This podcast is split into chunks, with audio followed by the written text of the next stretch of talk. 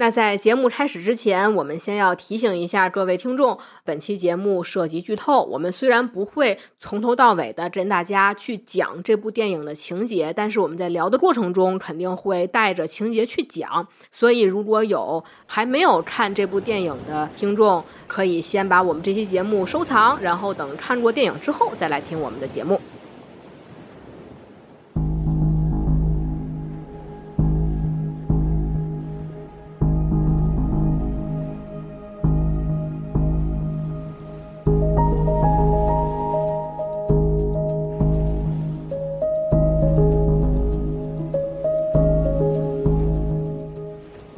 口味有点太太清新就是缺传戏，缺激情戏。海水一点一点漫进那个坑里，他伸手去迎接海水，然后镜头里面除了给了音乐以外，还放大了女主的呼吸。这个是我在二刷的时候发现的，所以我想他是不是这个时候心里也在想着海俊？他有过美好的回忆，他觉得自己可以死了，嗯，他宁可死也不会跟你们去坐牢的。然后这个时候镜头一转。打出来的是汤唯饰演的瑞来，因为这个手稿警局里一定有无数的人看过，他们肯定是摸不着头脑，这啥意思啊？但是只有海军看得懂，根本男性你掌控不了他，你是被他牵着牵着鼻子走的。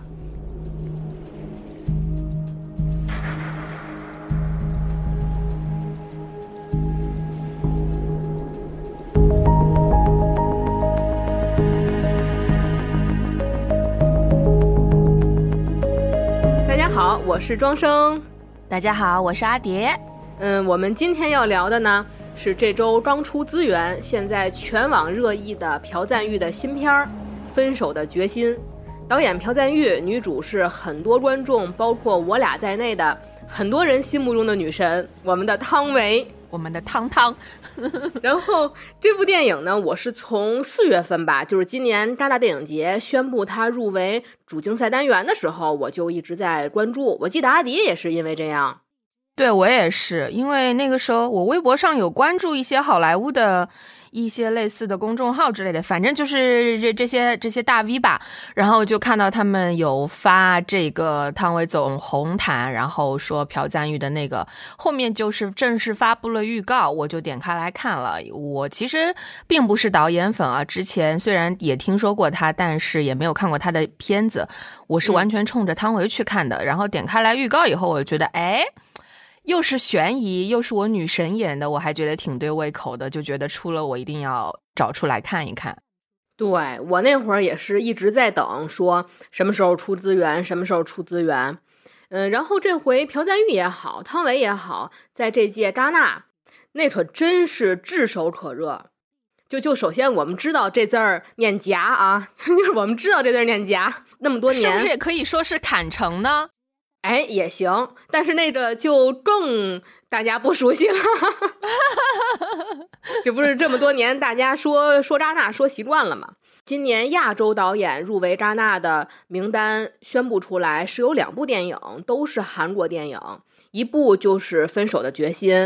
嗯，《分手的决心》是韩国班底，但是请了汤唯，呃，量身打造吧，算是。嗯。另一部是《失之愈合》的前客。啊，是治愈合啊，又是又是明导，也是韩国公司投资的，CJ 公司投资的，只是请了日本导演去拍，等于说这两部电影都是韩国电影，但是真是同人不同前客是宋康昊吗？我好像有刷到过。没错，因为今年戛纳朴赞玉获得的是最佳导演奖，前客的男主宋康昊是最佳男主啊。韩国人真的是对，今年戛纳非常有意思，就是日本人编剧导演的韩国电影得奖的是韩国男演员，韩国人编剧导演的韩国电影最吸睛的是中国女演员，但是得奖的是那韩国导演，只能说这次韩国的资本投资非常成功。我感觉到的是亚洲电影界的一种共同创作。嗯，还蛮 peaceful 的，嗯，但是这种混搭的话，尤其前客感觉还是有点水土不服，而且这两部电影当时放映完以后，可以说是评论天差地别。《分手的决心》是场刊评分最高分，一下子就成了最佳导演、最佳女主和最佳影片的大热门。然后前客评分是倒数第二名，就是同人不同 命。怎么会这样？但是宋康昊的演技没有问题，他拿最佳男主，这个没什么毛病。对。嗯，然后呢？这次朴赞玉拿最佳导演，也是他第四次入围戛纳主竞赛单元。之前老男孩拿的是评委会大奖，蝙蝠拿的是评审团奖。嗯，小姐入围了，但是没得奖。这次分手的决心是最佳导演。而且我看今年戛纳那些新闻报道的时候，真的砍成到处都是巨幅的汤唯的海报，那些。媒体人还有记者 对汤唯女神也终于迷倒了，迷倒了老外，对，还是说早就已经迷倒了？关注和推崇真的超成功，完全抢走了男主朴海日，甚至导演朴赞玉的风头。然后这次戛纳，我们不就是关注了这部电影吗？阿蝶是看完预告片之后觉得非常有意思，然后我是看到了他发的呃海报。我当时就觉得还抱有挺大的期待的，因为相比法国当时上映的时候那个怼脸拍的真人版海报，我更喜欢另外两款。刚才我也跟阿蝶又推荐了一个，是他们宣发最常用的那个圆形的，汤唯在脑门上，男主在中间那张。然后另一张呢是全手绘线条的，那个叫口碑版海报，是最新的。然后大家就会发现，相比真人海报，这两版绘画版的海报都有体现的，就是只有看过了这部电影，才能领会到哦，它为什么这么设计的山和海的元素。我也是看过了电影，再反过来去看海报，我就觉得真的用两个字概括就是精准，真的就是精准，没错，精准。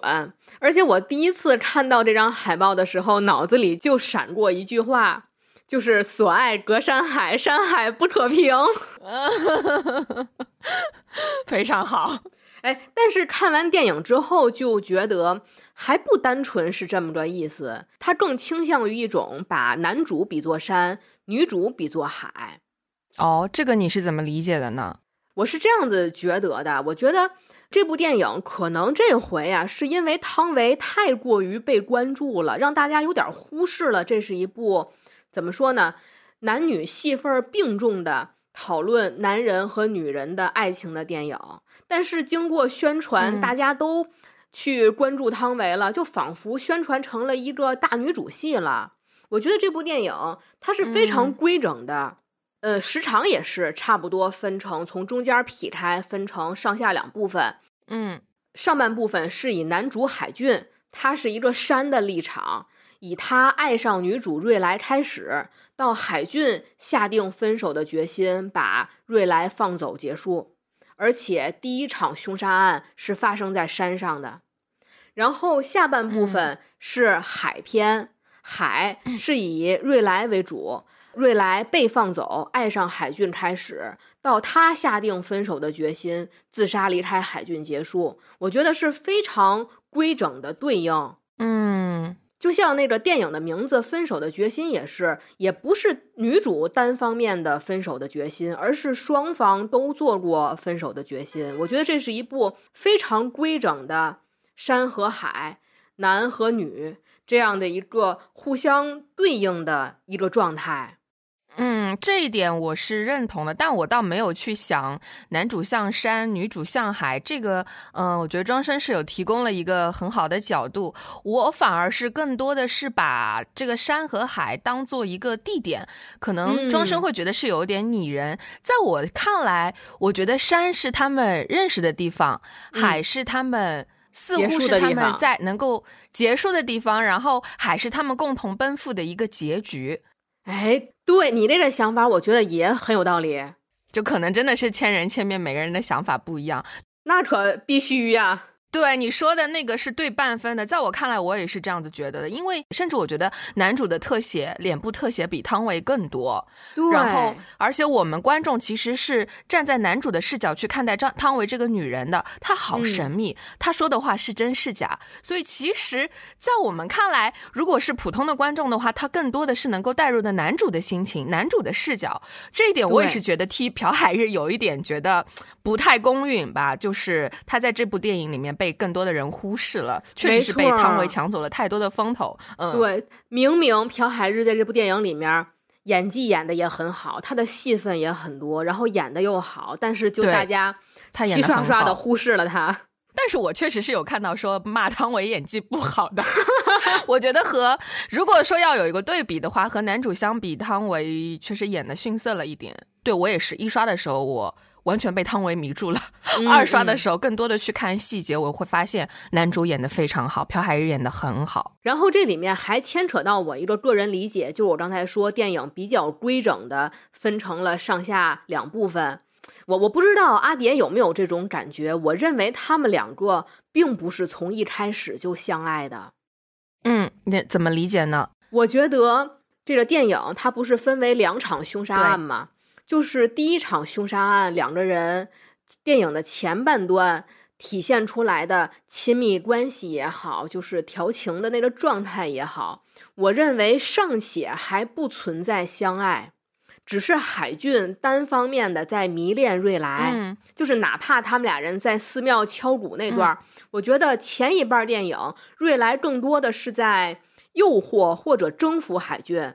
一直到海俊愿意违背自己的内心，愿意违背自己坚守的职业道德，放他走，瑞来到那会儿才真的被打动了，才爱上海俊，所以才会有后半部分第二场凶杀凶杀案的时候，他自己的生活就是经常。独自一个人反复的对着录音手表在那儿反复的回忆，反复的表白。我觉得，如果前半部分瑞来已经有爱上海军，他应该也有一些类似的情节。但是大家就发现，前半部分的瑞来是什么状态？他只是有一种洞悉一切的那种，我知道你在。窥视我，我知道你在和我暧昧，然后我允许你这样子，然后为了征服你这样的一个状态。我认为相爱是从电影中期开始，这就和电影现在流传最广、最被大家喜欢的那句台词：“你说爱我的瞬间，你的爱就结束了；你的爱结束的时候，我的爱就开始了。”是不是对应上了？哇，这句说出来的时候，我的天哪，我都要泪目了。是的，我其实很赞同庄生的看法。前期我是觉得女主洞悉了男主对她的喜欢。他在韩国也已经生活了这么久了，他可能听到的赞美已经不止一句两句了。哦，你原来这是一个这么漂亮的中国女人啊！包括他这个老夫少妻的这种搭配，我觉得他听到的非议应该也是不少的吧。站在这样子汤唯这一个瑞来的角色上，所以他知道他是迷人的。那这个警察又表现出了对他这样子的一个态度。我还记得海俊第一眼看到他。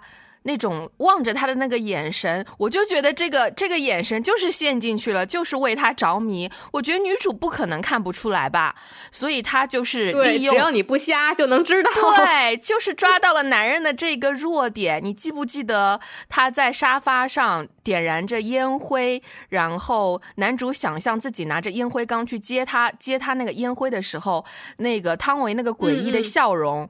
没错。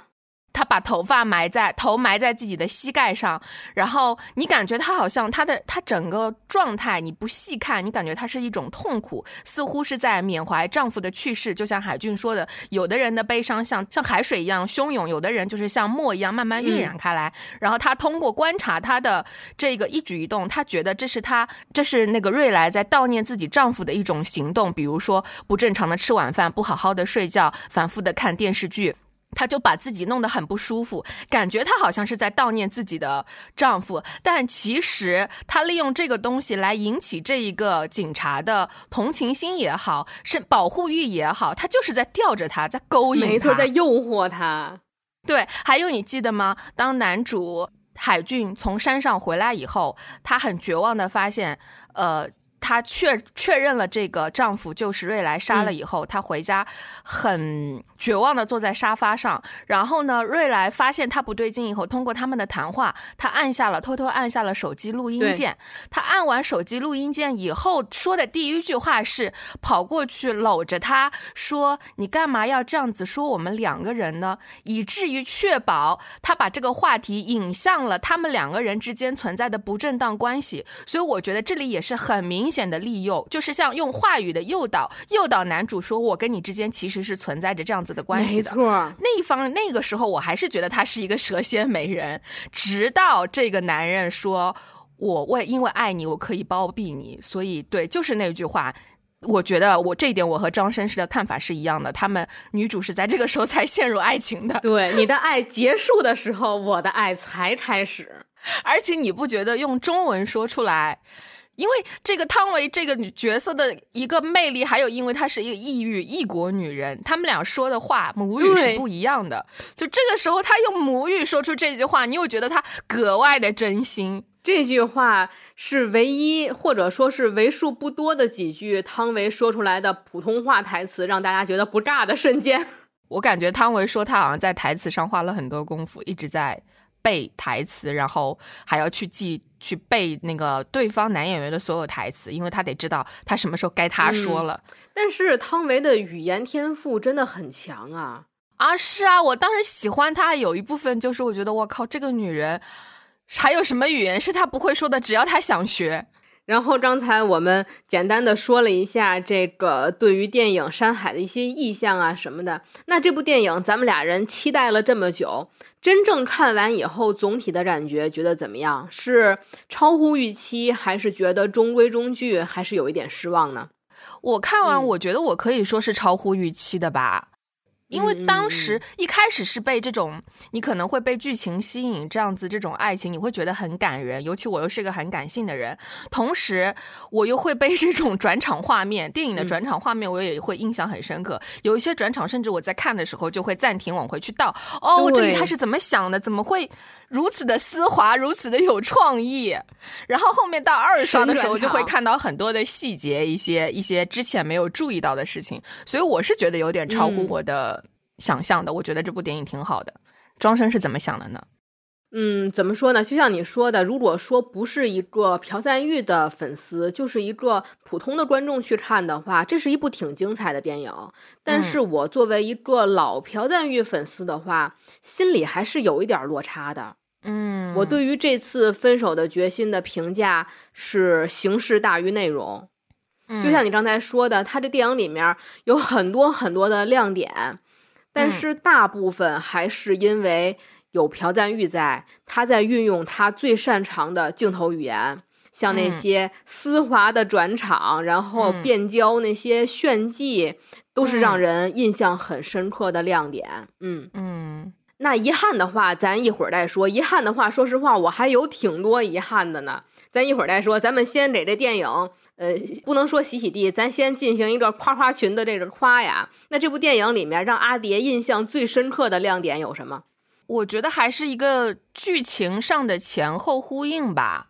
第一个案子在我看来其实并不是那么的，怎么说嘞？就是它有点老套，有点落入俗套。就是我在夸他的时候，我可能必须要说到他的缺点。就是比如说第一个案子，当汤唯这样子一个很有名的女演员出现的时候，嗯，然后面前又是这样子一个凶杀案，我觉得不管怎么样，你肯定不会觉得他是没有嫌疑的吧？你肯定觉得他是不干净的吧？对，就是你会这样子会落入观众的这一个怎么说想象当中，同时你又知道他这些宣传他讲的是爱情片，那你也知道。就是警察一定会爱上他，一定会包庇他。就可能这一些杀人的手法，他怎么去做到的？这一些是需要。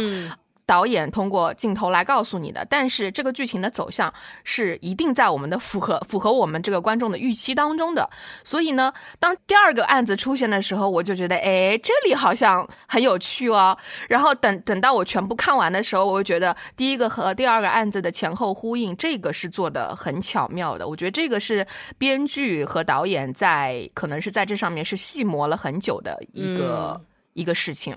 呃，如果一定要用我让我用最简单的语言来概括，就是优点的评价的话，那就是他把悬疑和爱情融合的非常好，他又有凶案又有浪漫，嗯，这个是我比较最喜欢的点吧，可以这么说。嗯，刚才阿蝶就提到他的第一个案子还是不是那么让人触动，但是到了第二个案子就觉得哎有点意思，精彩起来了。这一点也是我在。呃，一开始看这部电影的时候，我没有想到它是两个案子，我以为是对对对，你跟我的想法是一样的，对对对，我我以为是一场复杂的凶杀案，从头到尾说一个故事，没有想到原来是它是两个案子，然后对照着去说。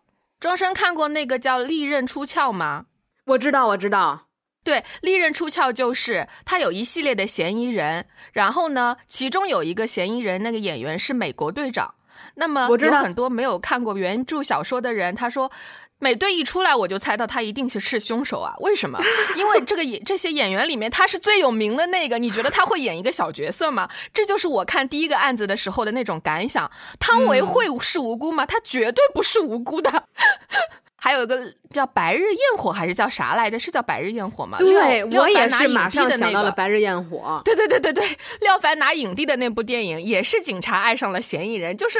怎么说？第一个故事就是有点俗套，让我就是有很多可以照搬的这种观影体验，所以就是第一个案子确实让我觉得没有什么很很惊喜的地方。嗯，其实怎么说呢？整体这部电影，在我一开始知道它的呃角色的设定是警员和女嫌疑犯的时候，我就已经想到了《白日烟火》。嗯，警刑对刑警爱上女杀人犯。但是我还想到了一部电影，就是《本能》，沙朗斯通是吗？对对吧？就是说到底，这次电影的情节和人物的设定是很多人拍过的。然后，尤其等到我真正观影的过程中，演到男主他在查案的时候，他一边调查一边想象自己出现在女主身边的镜头的时候，我又想到了另一部韩国电影。叫红字，我也有有过类似的这种，对的，我觉得这个也这种表达方式也不是很新颖，也有很多电影用过。没错，那种红字里面一模一样，就是男主是刑警，然后在查案的过程中一直在脑补杀夫女嫌疑犯和自己共处一室，然后暧昧偷情的那个场景，所以导致我一边看电影就一边老串戏。一直到后半部分演出来，我觉得哎，稍微能缓解一点。然后我印象很深刻的亮点，可能还是朴赞玉炫技的那些技巧。一个是这部电影有很多次的呃视角的转变，你发现了吗？就是尤其他会用尸体的视角去看外面。嗯，他那第一任老公的，对吧？他那第一任老公那尸体，第一个镜头是眼珠子上面不爬了很多蚂蚁吗？然后第二的镜头，啪就切到尸体的视角，从尸体的眼睛里面透过自己眼睛上爬的蚂蚁，然后仰视山上的两个警察，哎，特别酷那段。然后她第二个老公在游泳池里也是，他是从尸体的视角透过血水去看瑞来，这是让我印象非常深的。嗯。所以就是说实话，就是第一次看朴赞玉电影的人，就例如我，就是会被这一些画面给惊艳。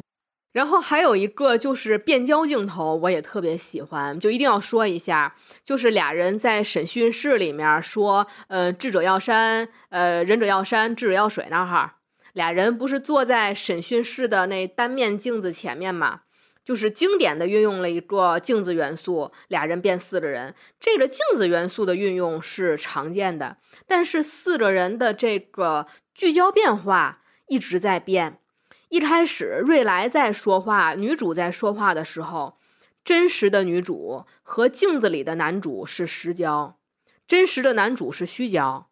等瑞来说完“我喜欢海”的时候。真实的男主就看着他没有什么反应，但是这个时候你看镜子里的男主，因为他是实焦嘛，就非常害羞的说了一句“我也是”，然后随着女主把手机递过去，焦点就往右移，就转变了。真实的男主这个时候从虚焦变成实焦，然后真实的女主变成虚焦了。等于说本身是一个固定的静态对话的镜头，但是就随着人脸的虚实的改变，两个人的关系就是虚虚实实。最简单的一个理解，可能就是镜子里的人是实交的时候，是这个人的心里话。他这个真实的人实交的时候，可能是这个人能做出一些伪装，这样一个非常灵动、一点也不无聊的一个镜头。虽然说两个人只是在那儿坐着。什么叫大师的技法？谢谢庄生，我没有注意到，我回去再看一下。嗯，对，这部电影这些细节就特别值得重刷。对对对，我就觉得这部戏、这部电影就是故事，它真的很简单，但是其实你去仔细的看的话，它有很它很细腻，它埋了很多点，就看你能不能发现。对，哎呀，但是呢，除了技术和这些细节呢，让我遗憾的，剩下的就是内容了。首先，对于中国文化元素的运用，我这次觉得很遗憾。包括孔子，呃，包括《山海经》，用的都太简单了，非常表面，甚至有一点儿做作和虚假。这这个我能，这个我能理解，他是一个外国导演去运用啊。但是中国观众在看这段的时候，就会觉得很尴尬。因为中国人是不会这样用典故的，把你都逮局子里去了，然后你跟警察说话的时候说什么“智者要山，智者要水，仁者要山”，那警察看 这管不管你？就每次电影里面说这些典故的时候，我都脚趾抠地。但是我能理解，我觉得可能这些貌似高深隐晦的中国古典文化的运用，在老外眼里看出来。就包括韩国观众，呃，还有戛纳大受好评的时候，那些欧美观众，在他们看来，估计就会觉得哇，好有逼格呀。但是在咱们看来，就觉得神秘的东方文化呀，请说人话，这就是唬老外唬的一愣一愣的。所以这次，哎，你不是你听没听说《分手的决心》要代表韩国竞争明年的奥斯卡最佳外语片儿？我听说了，我听说了，对我看到了。我觉得在戛纳获得成功，也就证明了它确实在海外有很大的市场。嗯，但是就是说中文这点儿，一个我觉得增加了瑞莱这个女人的神秘性，但是我觉得有几场就是特殊的戏，她说中文的时候。特别有情有情趣这个词儿说的，虽然有点那什么，但是很到位啊。一个是刚才咱俩人说那句经典台词的时候，他用中文说出来的时候，特别能打动咱们。我觉得相比外国观众，咱们中国观众在听到这句台词的时候更受震撼。然后还有两场戏，一场是瑞来，他和他埋葬乌鸦的时候，他和乌鸦说那个刑警的心。我有点想要，对对对，我当时我觉得哇，你好会啊，真的好会啊！我的天呐，这哪个男人不会掉进去啊？甚至他还存在一些。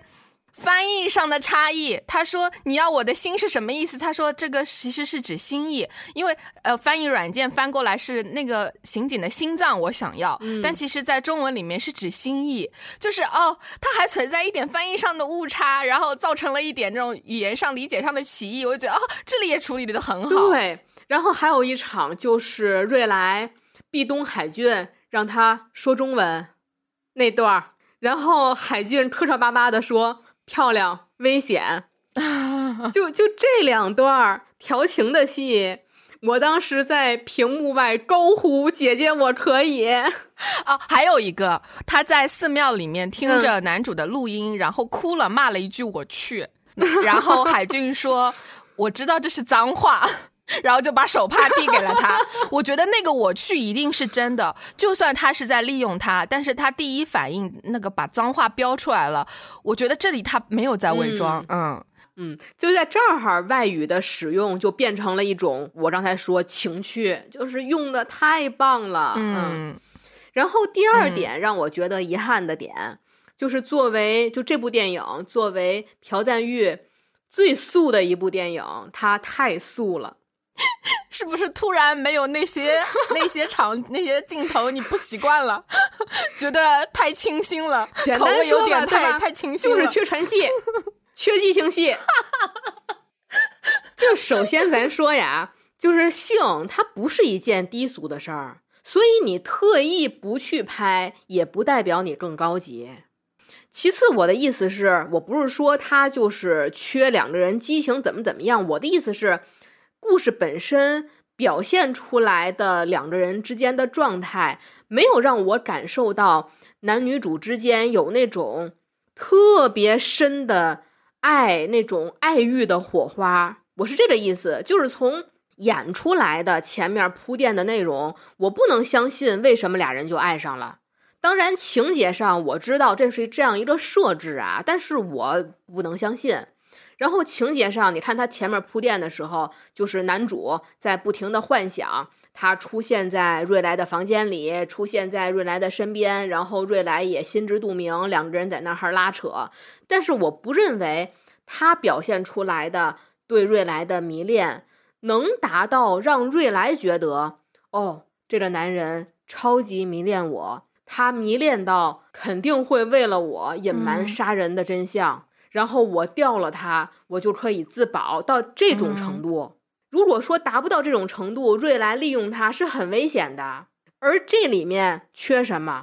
就是缺一场激情戏。我们成年人要求加戏。咱有的时候说呀，就是承认有的时候，甚至大部分时候，影视剧里的情爱桥段就是属于噱头，没有什么具体作用。但是朴赞玉的片子里，我真的不知道为什么这次分手的决心拍的这么素。因为朴赞玉电影里面的激情戏不是废戏，不是只为了噱头，就是对推动剧情是有用的。然后他这次完全不拍，他又没有用别的方法去补上这些推动男女情感关系的内容。你有看到导演的采访吗？就是也有人问到说这个对于这个激情戏，然后导演说，其实他们他在他的设定当中，两个人互相抹那个护手霜就是一场隐形的 sex。当然他没有跟两个演员说这件事情，所以他说两个演员表现的就是互相关怀的那种感觉。他说 这个感觉也不错。哎，你就是说他们俩人在寺庙那段戏，就是刚才你说的这个点。你是不是觉得他们俩去寺庙那么亲密，表现出来互相超级理解、很亲密的状态？之前有一种让剪刀手剪了一刀的感觉，是不是觉得那段之前俩人应该有一场传戏，然后接他们俩人去寺庙的那个状态？正常来讲，那个状态是在激情戏后面的啊！对对对，这里我赞同。瑞来解除嫌疑之后，然后他们两个人就突然间就好像是到了寺庙里面，然后他很顺其自然的去帮他整理额前的碎发，对，然后就两个人有了一些很多的肢体接触。对，这里我也觉得有一点跳脱，怎么就突然就到这一步了？我也有点没有明白。但是呢，嗯，庄生说的两个人没有一些亲密戏，我倒是觉得还好，因为我觉得他把爱情的很多面都拍出来了，前期的暧昧推拉，到了第二个案子里面那种思念，然后克制隐忍，然后，嗯，可能他们有很多镜头都没有在一起，他们甚至很少在一起，但就像女主在。电影里面问的那句台词，你会因为对方结婚了就停止对他的爱吗？他们没有这些亲密的举动，但是这些爱没有停止。这些这个，我觉得这个也是爱情。然后我认为有一场很类似情欲的这个戏呢，就是他，呃，说你听着我的呼吸入眠，然后男主躺在床上，他们凑得很近，呃，那个瑞莱就搬了一张凳子，然后就凑近他，两个人一呼一吸，然后女主就有点像那种。呃，那种冥想音乐里面的那种人声一样，就是 ASMR 那种感觉，跟他低语说，呃，你抓着我的手，想象你在哪里哪里，然后你你怎么怎么怎么样。包括最后我二刷的时候，我看到女主自杀的时候，海水一点一点漫进那个坑里，她伸手去迎接海水，然后镜头里面除了给了音乐以外，还放大了女主的呼吸。这个是我在二刷的时候发现的，所以我想她是不是这个时候心里也在想着海俊？那所以在这一点上，我和庄生的。看法可能不太一样，我觉得其实，在很多呃一些镜头上面是体现出爱情的，只是他拍的比较克制吧，他没有那么的大胆的那种情爱色情的场面。但我觉得这种情欲，我我还挺喜欢的。哎，其实刚才你说他们两个人就是呃，女主帮男主那呃入睡，帮他那个治疗失眠的时候那段戏。如果说放在欧美大片里，马上下一个镜头，估计俩人就要滚床单了。但是那段戏，哎，我真的觉得，如果加激情戏，我认为就是加在他们俩去寺庙之前，就这段戏就按现在这么拍，就是他们两个人在屋里面这个进行治疗失眠的时候，这段戏就按现在这么拍，嗯，不加激情戏，这就是高级。可以，可以。表现成年人的爱情的时候，你把它弄得复杂一点，就是有性的时候不一定有爱，但是有爱的时候也不一定发生性关系，就是让你出乎你的预料。但是啊，但是咱还得说回来，就哪怕不提激情戏，那相比，比如说刚才我提到，就是相比本能啊这些，就咱咱不是拉踩啊，只是单纯的举例子啊，就是本能也好，嗯，白日焰火也好，嗯，红字也好。为了表现男主对于女主的迷恋，这几部电影在第一次一见钟情的时候都非常明明白白的运用了腿和脚这个性元素。你可以详细说一说，就是在其实他呃分手的决心里面，他其实也有拍一段，就是海俊给瑞来拍腿上那个伤。对，我觉得他还是想要拍这一段的，但是。那一段说实话，就是性性元素的运用就是很克制。这段要再不拍，吸引力这块实在说不过去了。就因为对于女主出场的塑造，我没有想到是这么塑造的。在《分手的决心》里面，对于汤唯出场，基本上只运用了嗯眼神儿、神情、神秘感这些元素，让我不能相信一名。号称有史以来最年少警监，圈子里非常有名的优秀警员，他见多识广，会对这个场景里的汤唯一见钟情或者见色起意，哪怕这是女神汤唯，因为你想《色戒》里面汤唯的出场是什么样的，那才叫动人心魄呀！亲切的金子里面金子的出场是什么样的？你再比比《分手的决心》里面汤唯的出场。就是他出场这么设计没问题，但我觉得就不能让男主一见钟情了。就是这个设计，他是不是应该起初是毫不起眼的，男主也没有一眼就迷恋上他，但是随着后面的接触，越接触越觉得他迷人，因为他的美是一种像水一样动态的，是慢慢浸润别人的美，然后他觉得自己迷恋上瑞来。然后又发现这个水，它既平静又能引发惊涛骇浪。这个女人还是一个诡计多端的杀人凶手，这种反差，对吧？让让这个男主不能自拔。我觉得这样的话就顺了。但是现在你这样表现的话，我就觉得感情的表达有点平淡。我觉得，就他是不是可能前期是兴趣大于爱呢？就是感兴趣大于爱。就是要一个打引号的一见钟情，这个女人就引起了他的注意，让他觉得，呃，他很想靠近她，很想了解她。就是可能就是电影赋予，就是导演赋予汤唯这一个人物最大的一个特点就是神秘性。我自己在去带入男主的时候，我就会在想，啊，假设一个洋媳妇嫁到中国吧，我们这样子来解释，那我是不是跟她面对面的时候，可能也会想要问他，哎，你怎么会嫁到中国来啊？呃，你现在这个婚姻是什么个情况？可能家长里短，咱们也得唠个几句。那他。就是作为一个，呃，嫌疑人，然后在他面前说着磕磕巴巴的韩语。那这个时候，反正如果我代入我是中国人的话，如果有老老外在我面前磕磕巴巴的说中文，我会有点想尽地主之谊，想要去尽量去方便，让他方便，让他帮他。我就想到电影最开头，男主站在楼梯上，他的下属问他说：“我要怎么跟这个女人描述这个案子？”然后男主一再强调：“你说的简单一点吧，你尽量说的简单一点。”然后，所以我想，是不是前期？只是感兴趣，并不是爱，并不是喜欢，可能只是因为这个女人引起了他的好奇。而且瑞来他来认尸的时候，那个表现不是特别的冷静嘛？这也是对，包括他的助理也会觉得这个女人居然一点都不害怕。他包括让他拍伤口的时候，他又展现的特别的坦荡。就我觉得这个女人会有一些好像有一点儿和其他女性可能会有点不太一样的点，这是她比较致命的吸引点。所以如果说是说爱的话，我也觉得好像一见面就爱上他，真的是有点牵强。这点我是赞同的。那么如果我们用感兴趣、被他吸引来解释，会不会更合理一点？我是觉得这样更合理一些。嗯，哎，我想到一个镜头，就是他在呃沙发上抽烟的时候，然后那个烟灰快要掉下来，男主不是去。递上了烟灰缸嘛？我当时看的时候，我想到了西西里的美丽传说。哎，莫妮卡贝鲁奇，她缓缓的坐下，红头发，她 缓缓的坐下，无数的男人就去递上了打火机。我觉得，我靠，这就是一个男人献殷勤的表现啊！就是像一个求偶的雄性动物，要在雌性面前拼命的展现。我这里，我也我就觉得啊，这个镜头好像感觉有点像在向经典致敬的感觉。我不知道是不是，还是我自己乱猜测。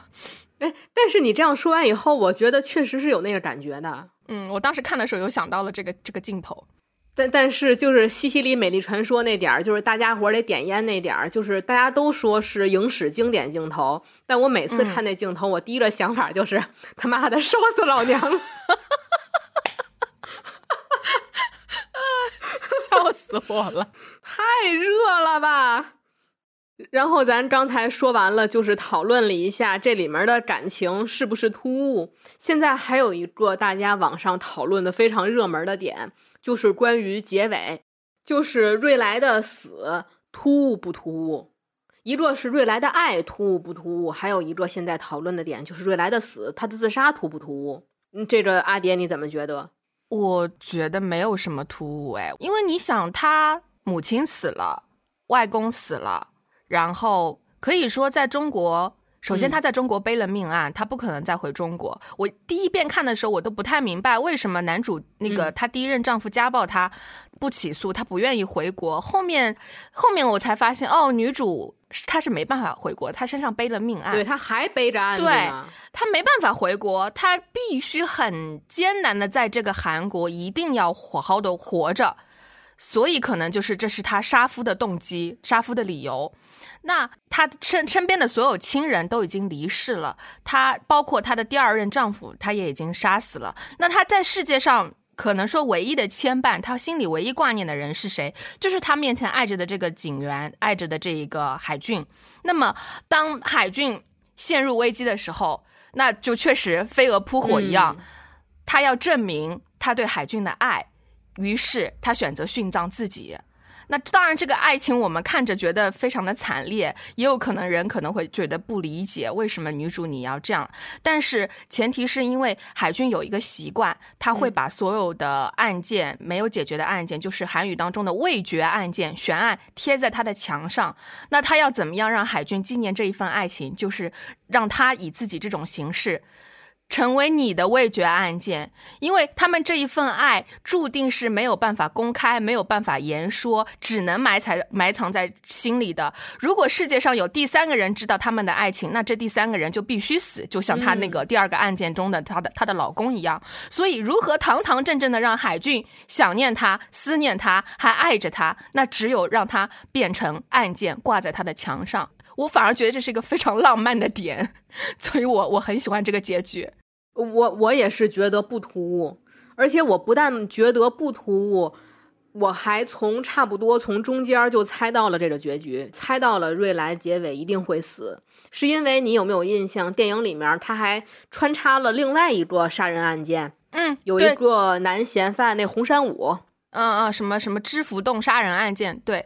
这个红山武他拒不被捕，宁可自杀，他也不能被逮捕。我觉得他这一个杀人犯就已经预言了男女主的结局，就是在海俊想要逮捕他的时候，海俊不跟他特别的心有灵犀吗？就觉得听那人说，就这么好的女人，为什么永远和人渣在一起？海俊都恨不得拍大腿说：“就是啊，凭什么呀？对吧？”海俊也特别能理解，就是这个男嫌犯他说的话，他就是觉得为什么这样一个女人就一定要背负这么多案件。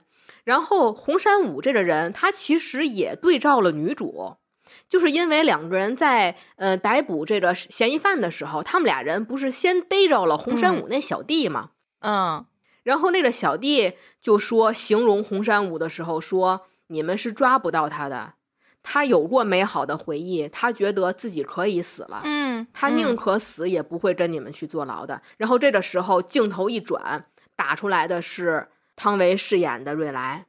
这个时候，其实说这个话，并不是在形容红山武，形容的就是瑞来，说的是瑞来宁可死，他只要有过美好的回忆，他宁可死也不会愿意去坐牢的，更不要说愿意去伤害海俊。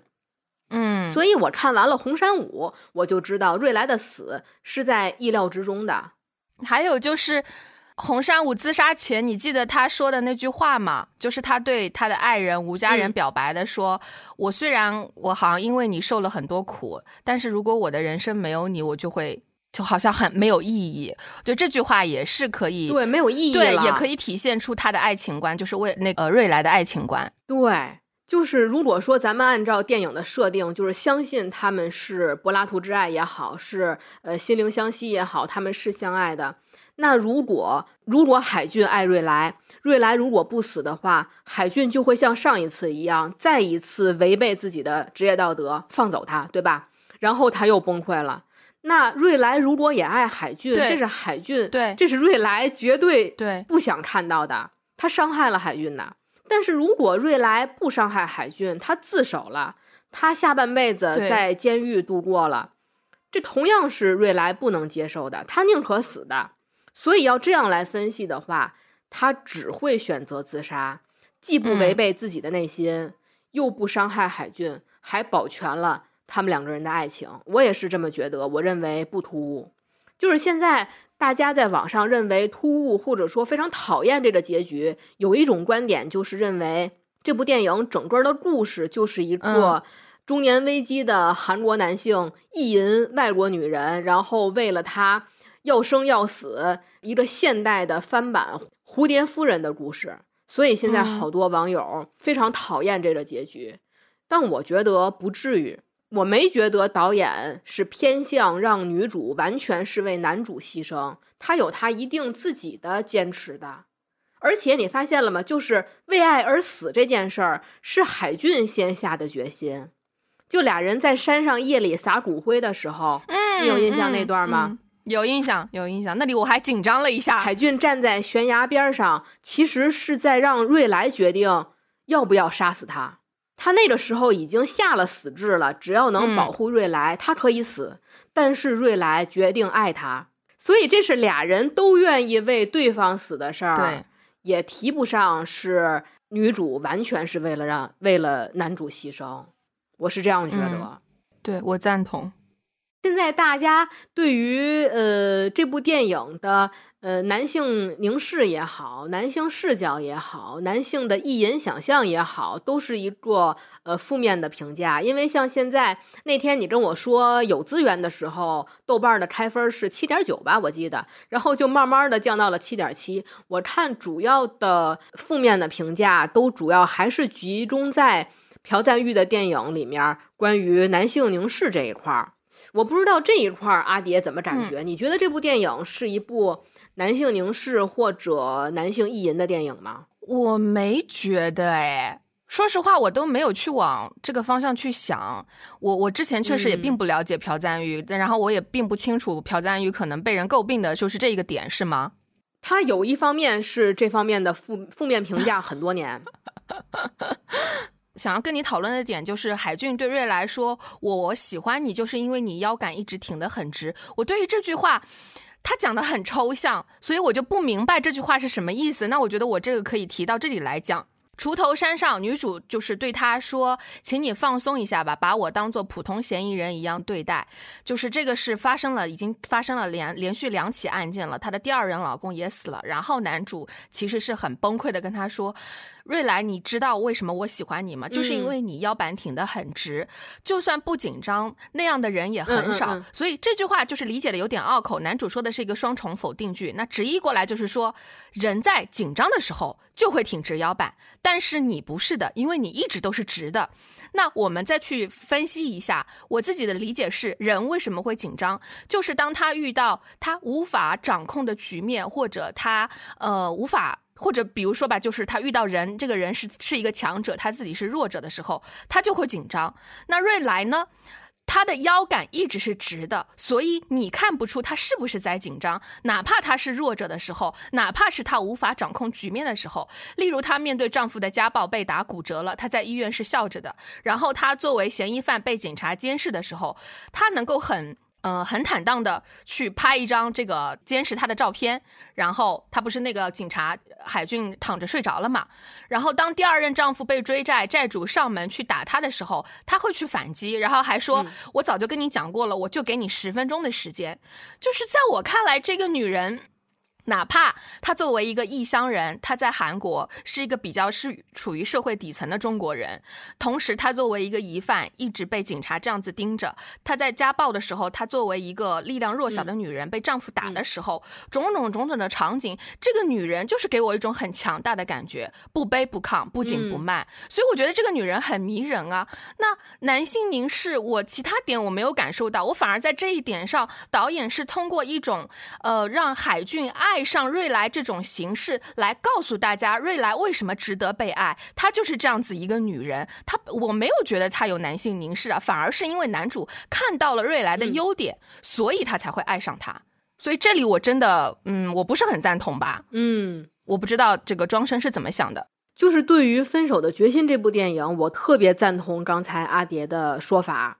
当然了，就是说男性凝视这问题，因为朴赞玉他这个岁数，他拍了一辈子电影，这是他一直以来的问题，甚至已经是他的一个特色。就是像比如说像小姐呀，虽然是女同题材，但仍然处处都有男性的凝视。嗯，怎么怎么说呢？反而在我看来，这次分手的决心，它是一个男性的视角，但你说凝视了吗？又仿佛没有凝视。而且就是朴赞玉这个导演，他的男性视角，呃，男性凝视或者说直男视角，相比其他的导演还算是能接受的。尤其这次《分手决心》里面，女主的形象的塑造，并不是一个单纯的被凝视的客体的一个意象，只能被操纵、被凝视、被控制，没有主观能动性。就像刚才阿蝶说的，瑞莱是一个掌控者。根本男性你掌控不了他，你是被他牵着牵着鼻子走的。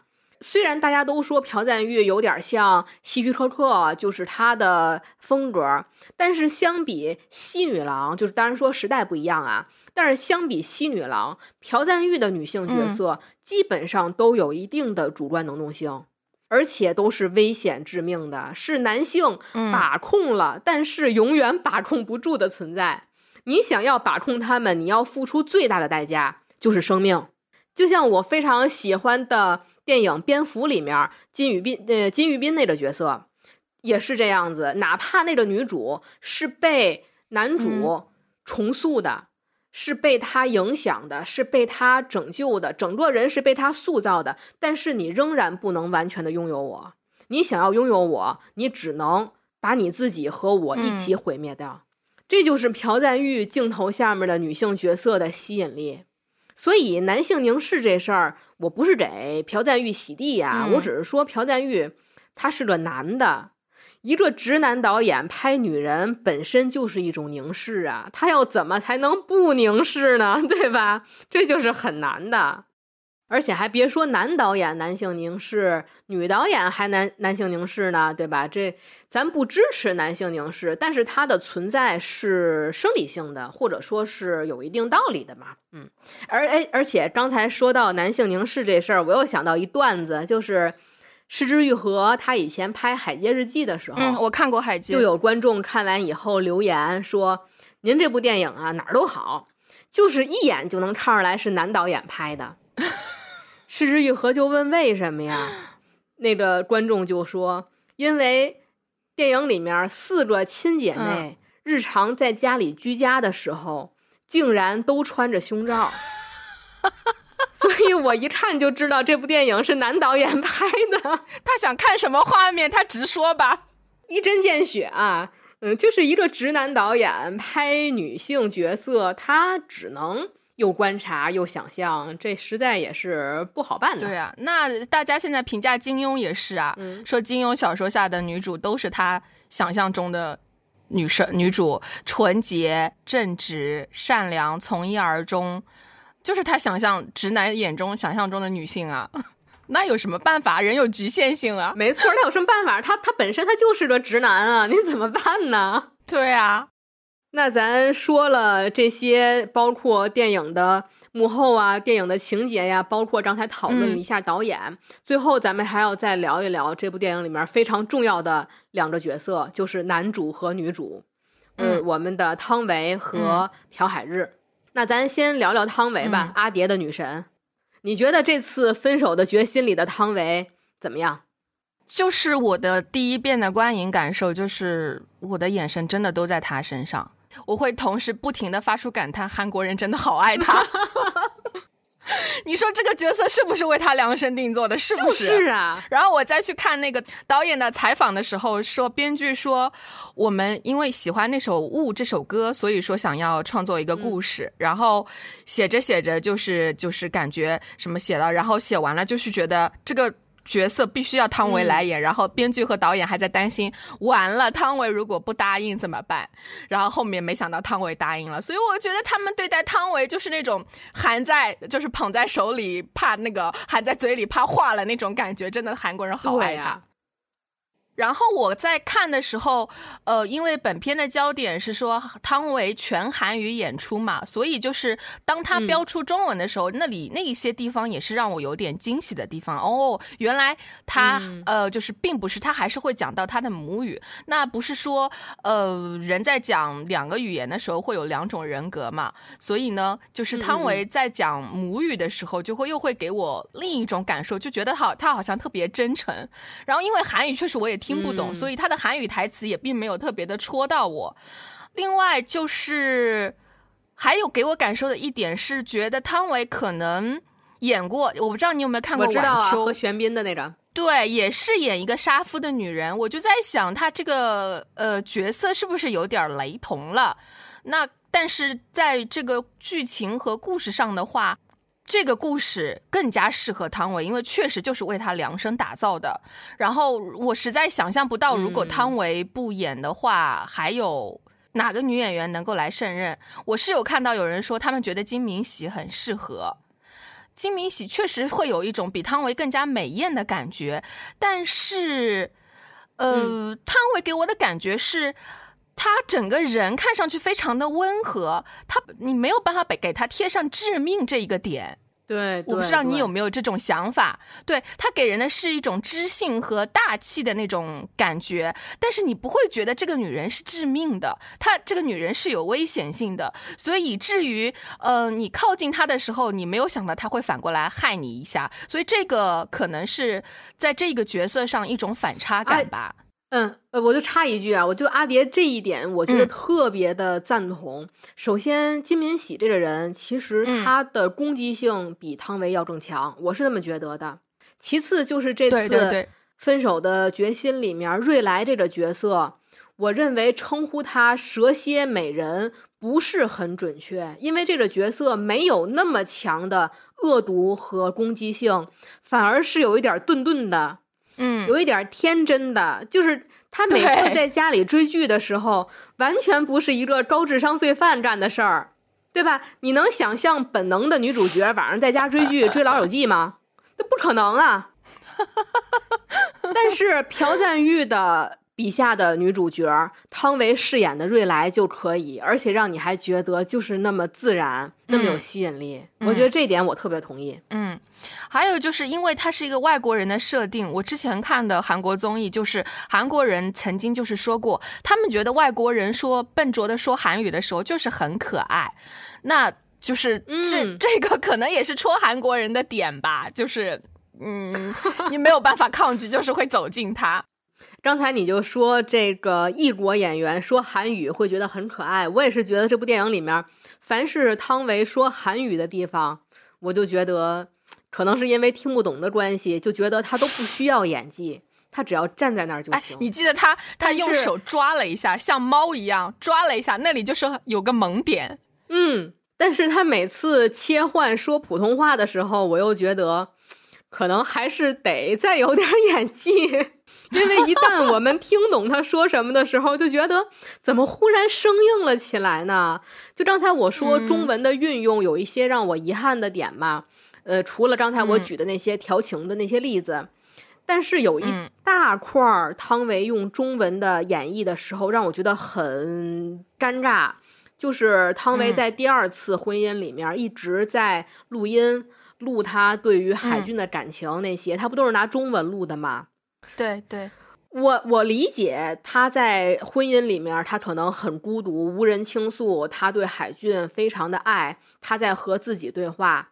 他的那个录音有点像呃日记的性质嘛。嗯，但是她的证据被她老公发现之后，我第一个想法的是：正经人谁写日记呀？谁把心里话写出来呀？写出来的能是心里话？我当时就是觉得特别的尴尬。嗯。但是总体，我给我的感觉就是，汤唯这次她确实量身打造，她很合适，适合瑞来这个角色。给我的感觉就是，汤唯她没有很好的融入电影。但是我说这句话的意思是一个正向的、正面的评价。我的意思是说，她没有融入电影的整体的氛围，是因为瑞来这个角色她是不能融入电影整体的氛围的。她是一个神秘的异国女人嘛。嗯，她的对她是一个很有氛围感的女人，她这个氛围感就要求她很疏离，有语言的障碍，可能文化的障碍，还有她那种气质和周围人的疏离感是必要的。所以汤唯她是融入了瑞来这个角色，但是瑞来不能融入这部电影，这一点我觉得是合理的，就好像当年那个《色戒》里的王佳芝。王佳芝演的就是有点木木的，但是非常符合王佳芝作为一个初出茅庐的女间谍的状态，这是一样的一个道理。她和其他人的距离，你用好了，这就变成了亮点了。嗯，所以这次对于汤唯饰演瑞来的这个角色，我还是觉得很亮眼的。她包括这次在戛纳这么受吹捧，我觉得可以理解。我插一句，就是你刚刚说到那个女主角对着手表就是录音。这里我觉得是一个全片最浪漫的地方，哎，就是当那一段，呃，翻译稿展现在男主面前，他翻开来，然后去看这个音译过来，就是这这个好像就像类似像摩斯密码一样，这是一段加密的情话，全世界只有他们懂。而且他对着手表录音，我没有觉得尬，哎，我反而还是觉得这是一个前后案件的呼应。他去学那个海俊。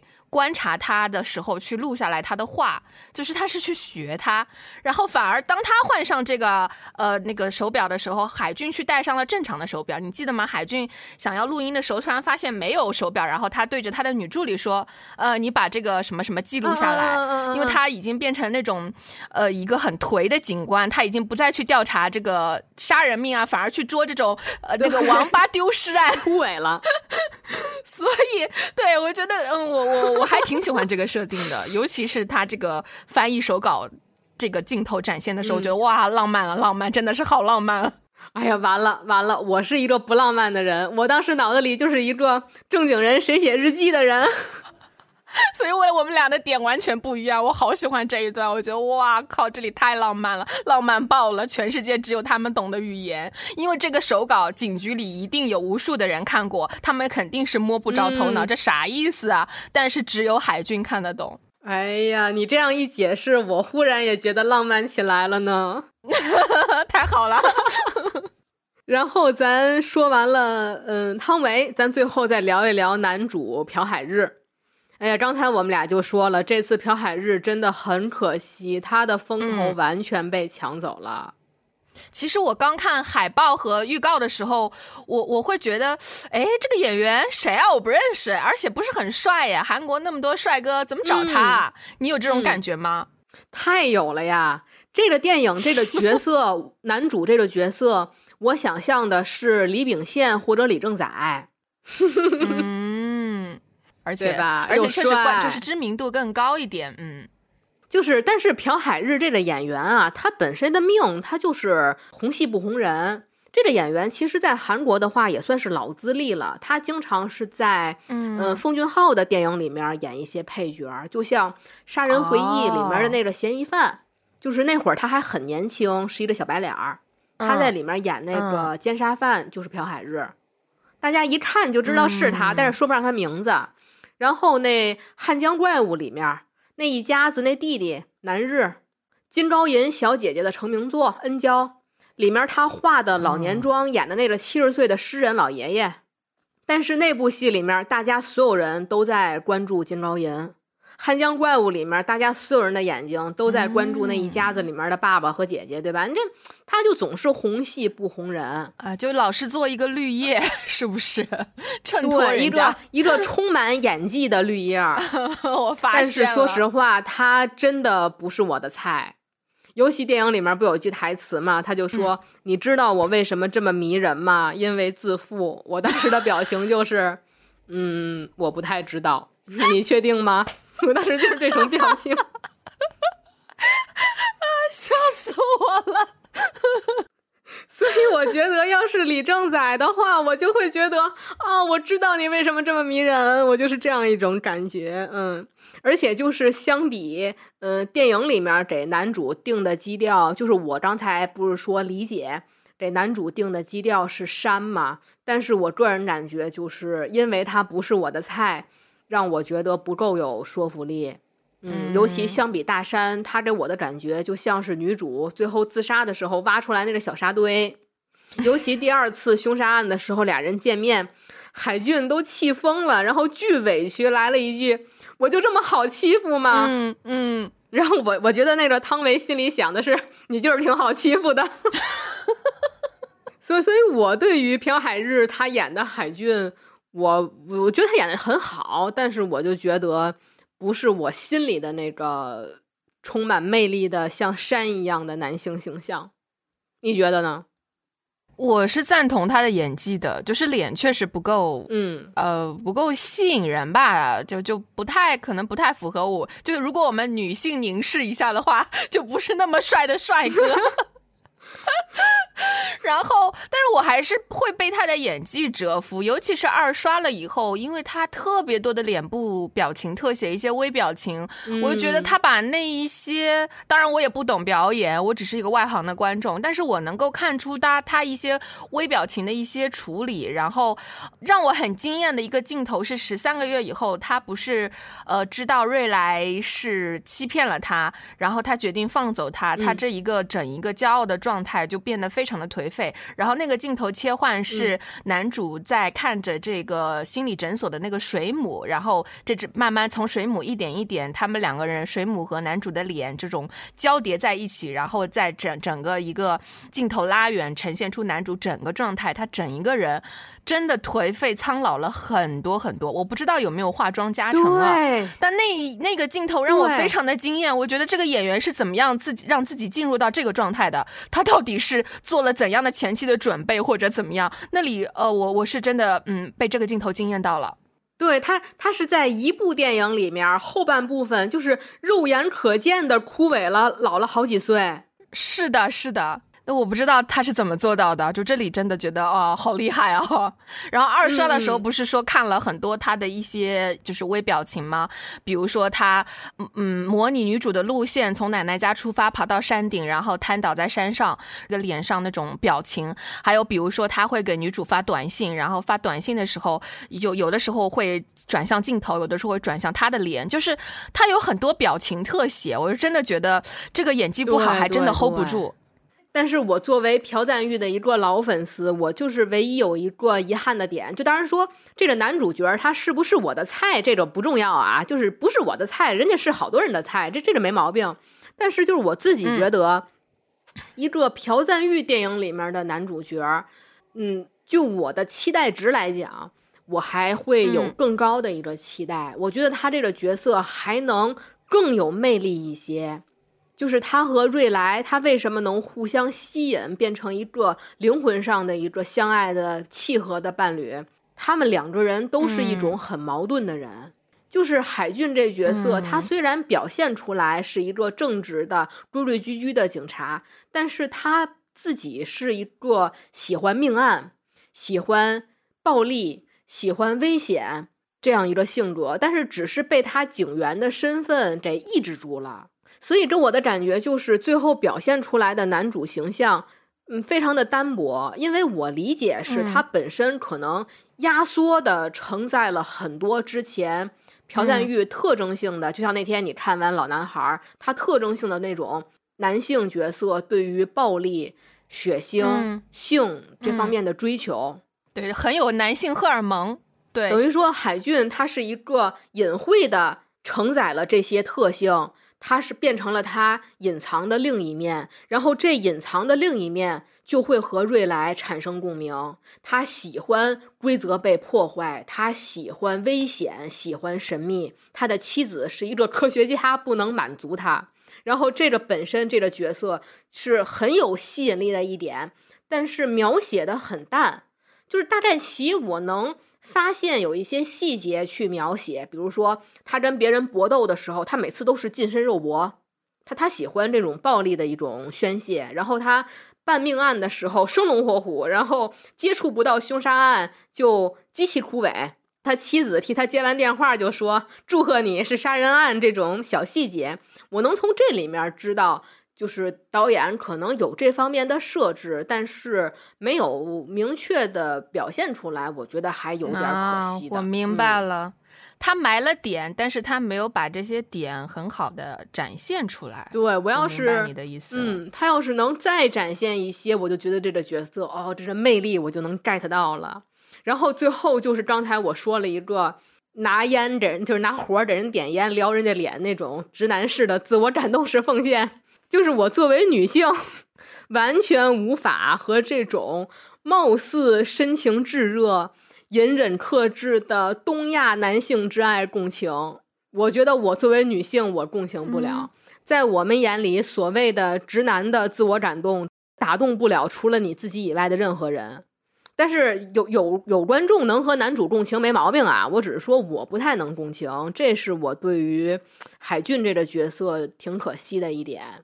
如果跟就是朴赞玉之前的电影比的话，好像确实这个警员少了一些男性荷尔蒙在，是这种感觉吗？对，我觉得他那个少了男性荷尔蒙啊，他表现出来，我觉得能理解，因为这个角色的设定就是他被抑制住了，他血液里的另一部分的，就是他人格中另一部分的性格，然后他表现出来就像是中年危机。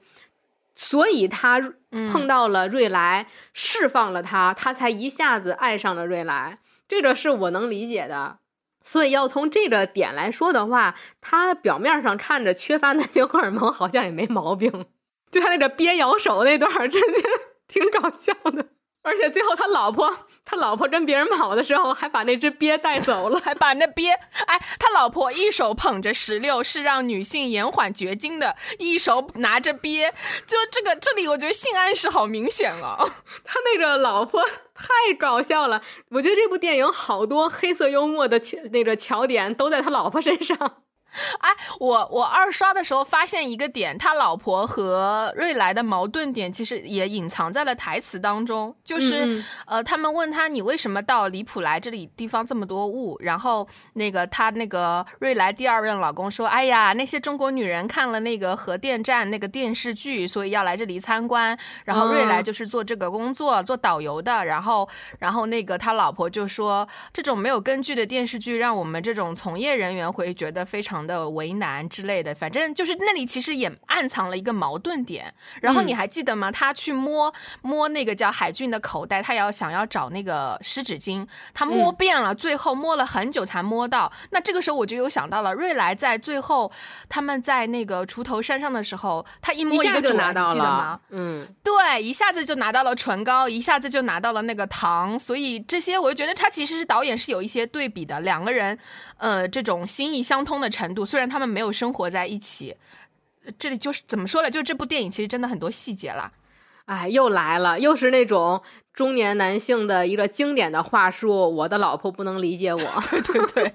哦，你要说到男性凝视，我想补充一点的是，就是，呃，我反而觉得他把男主的，就是海俊的老婆塑造的有点稍微有点恶人的感觉了。因为可能我们天然的站在了男主女主，就会觉得这个老婆好像有点多事，或者这个老婆明明自己先出轨了。我我不知道大家是怎么判断他老婆是谁先出轨在前的，因为毕竟他们是一个长期分居的状态。那给我我看到一些评价是说，老婆他老婆已经先肉体出轨了，和那个他老是挂在嘴边嘴边的那个男人叫李什么的先在一起。李主任。哦，嗯李主任，对对对，先在一起了，然后好像就觉得男主去呃爱上海俊，好像也变得特别的理所当然。但是在我看来，嗯夫妻两个人分居，然后。一个人可能因为自己的核电的事业必须在这个城市，另外一个人因为他因为想要当一个很有很有抱负的一个警察，然后也不愿意迁就对方，他要待在那个釜山。那我觉得没有没有一方是有错误的呀，大家都是可能你没有办法迁就，都没有办法迁就对方，我都有自己要追求的东西。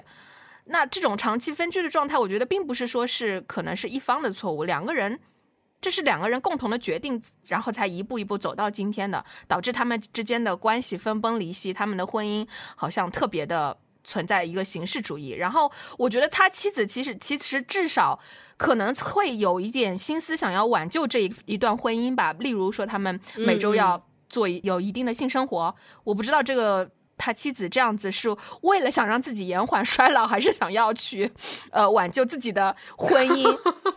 在这件事情上，我觉得这个如果要说男性凝视的话，我是觉得他把这个妻子的这个人物刻画的稍微有点恶人。对对，刚刚想到的一点，嗯，而且就是对于这段感情的定位，大家就说这是一个渣男出轨和小三儿的故事，最后就是大家都呃不得好死的故事是活该的。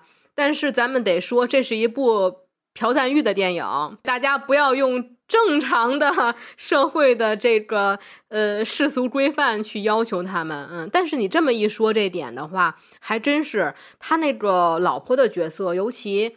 呃，中间有一段就是说，她丈夫问她丈夫：“你怎么又抽烟了？”那段，嗯，她老婆就忽然一个爆发，就打了她丈夫，然后就是吼他说：“你竟然又抽烟！”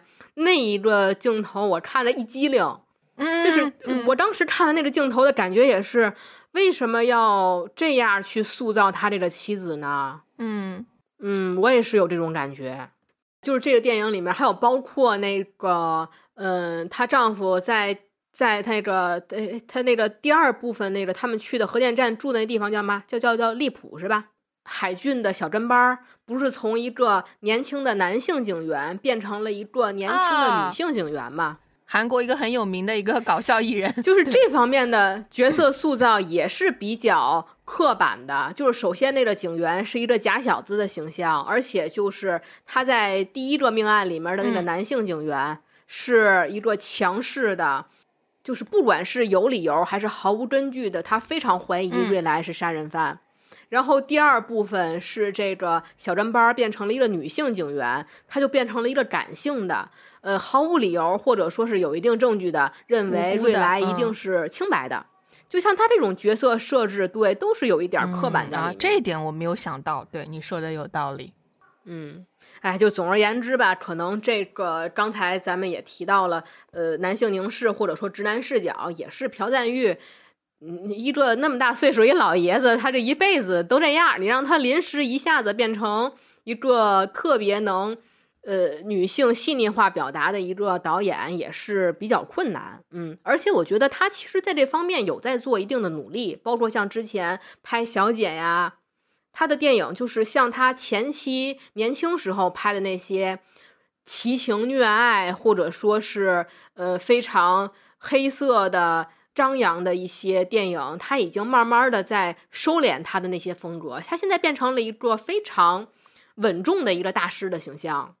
我还想到一个点，就是他还插入了前面那个我们之前说的有一个很小的隐藏案件，就是那个什么制服洞杀人案，也是印证了他的小助理在说的那句话，就是他觉得海俊在双标，如果对方是一个嫌疑人是个男的，你早就去抓他了。